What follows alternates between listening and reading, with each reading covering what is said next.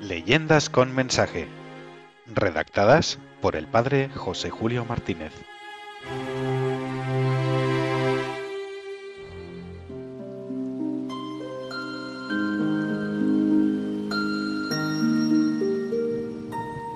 Esta carne es amarga.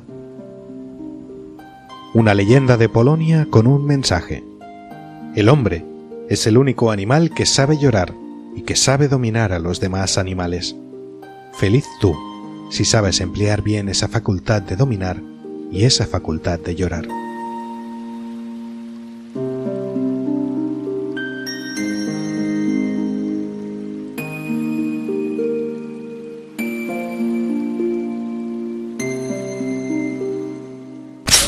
Se disparó el cepo y el zorro quedó cautivo. Eran las doce de la noche. Las gallinas seguían durmiendo, pues su enemigo había caído a mucha distancia, ya que el granjero colocó el cepo a la entrada de la huerta. El granjero también se había echado a dormir, con la esperanza de encontrar a la mañana siguiente cogido en el cepo al robador de sus gallinas. ¡Ay de mí, desventurado!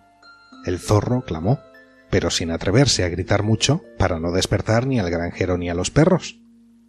¿Quién se lamenta por aquí a medianoche? era el venerable anciano San Estanislao, el único que a medianoche estaba sin dormir. Hacía sus oraciones y penitencias y pasaba por el mundo repartiendo bendiciones y beneficios. Ah, eres tú otra vez, atrevido zorro. Cuando te libré del cepo hace dos días me prometiste que no volverías a robar. Suéltame, venerable padre Stanislao. Te prometo de veras que no volveré más.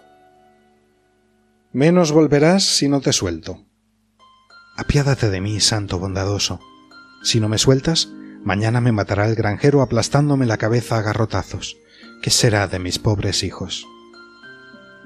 Una vez más, se compadeció San Estanislao y dejó libre al zorro. Este le besó los pies y se marchó lamiéndose la pata herida por el cepo.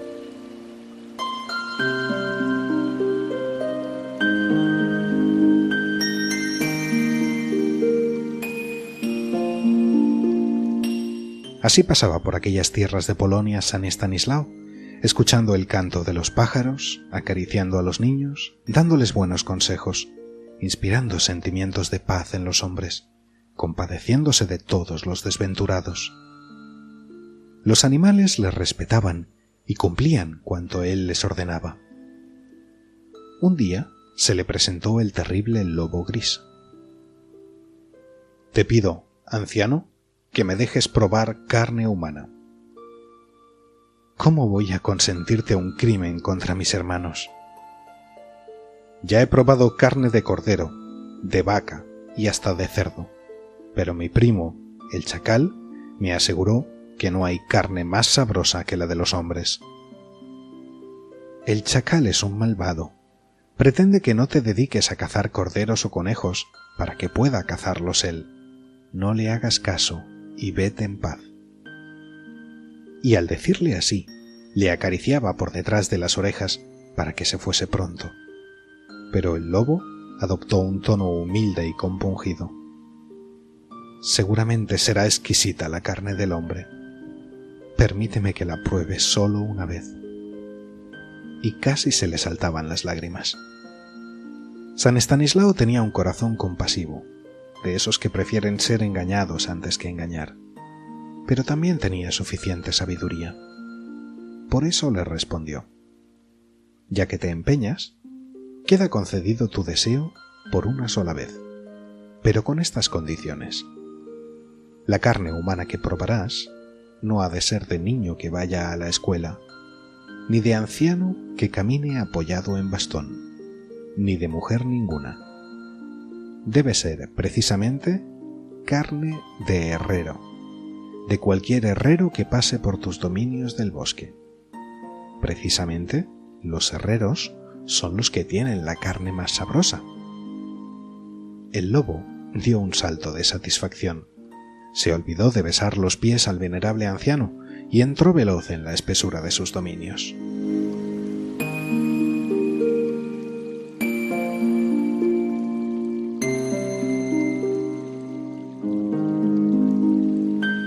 Aquí aguardaré, acechando entre las matas. Ah, oigo pasos. Y qué sabroso olorcillo carne fresca. Preparemos el asalto.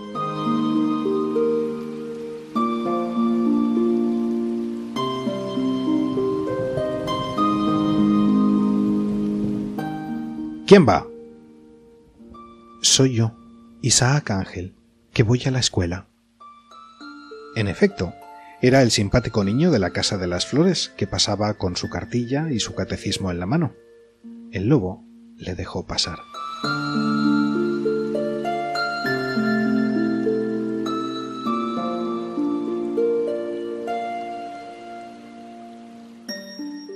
Poco después. ¿Quién va? Soy yo, el abuelo de la Casa de las Flores, que voy a tomar el sol. Era el anciano, que pasaba apoyándose en su bastón. También el lobo le dejó pasar.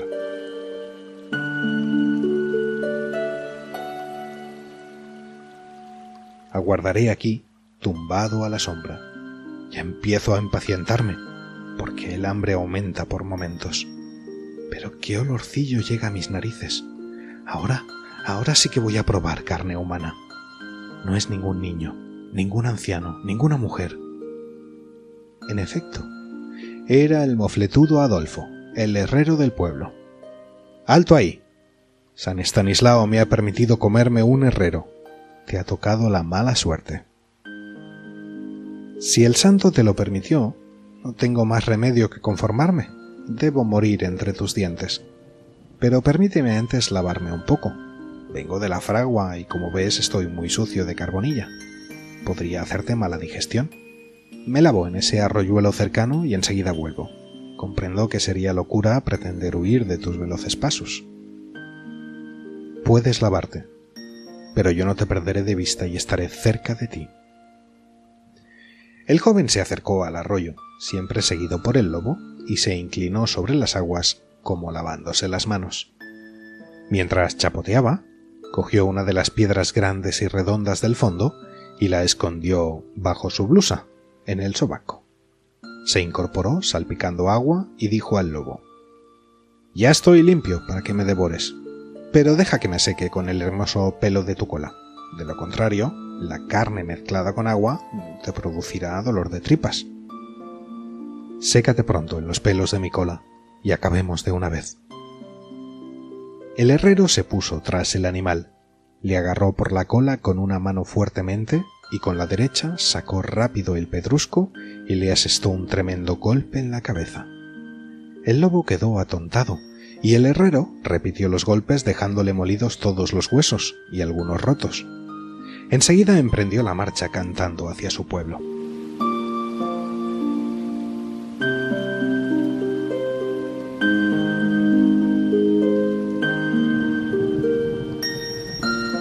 día siguiente, cuando el lobo recuperó el conocimiento, se encontró tan dolorido y descoyuntado que comenzó a aullar lastimeramente. Acudió San Estanislao, que pasaba por el bosque haciendo sus oraciones de la tarde. ¿Qué te pasa, lobo infeliz? ¿Has probado ya la carne humana? Sí, hombre de Dios, respondió el animal muy cariacontecido. Lo he probado. Me ha parecido muy amarga, amarguísima. Es verdad lo que me decías tú. El santo le curó las heridas y le despidió diciéndole, Ya te dije que la carne humana es muy amarga. ¿No sabes que el hombre es el único animal que sabe llorar?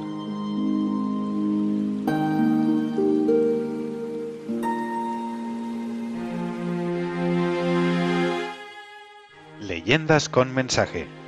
Redactadas por el padre José Julio Martínez.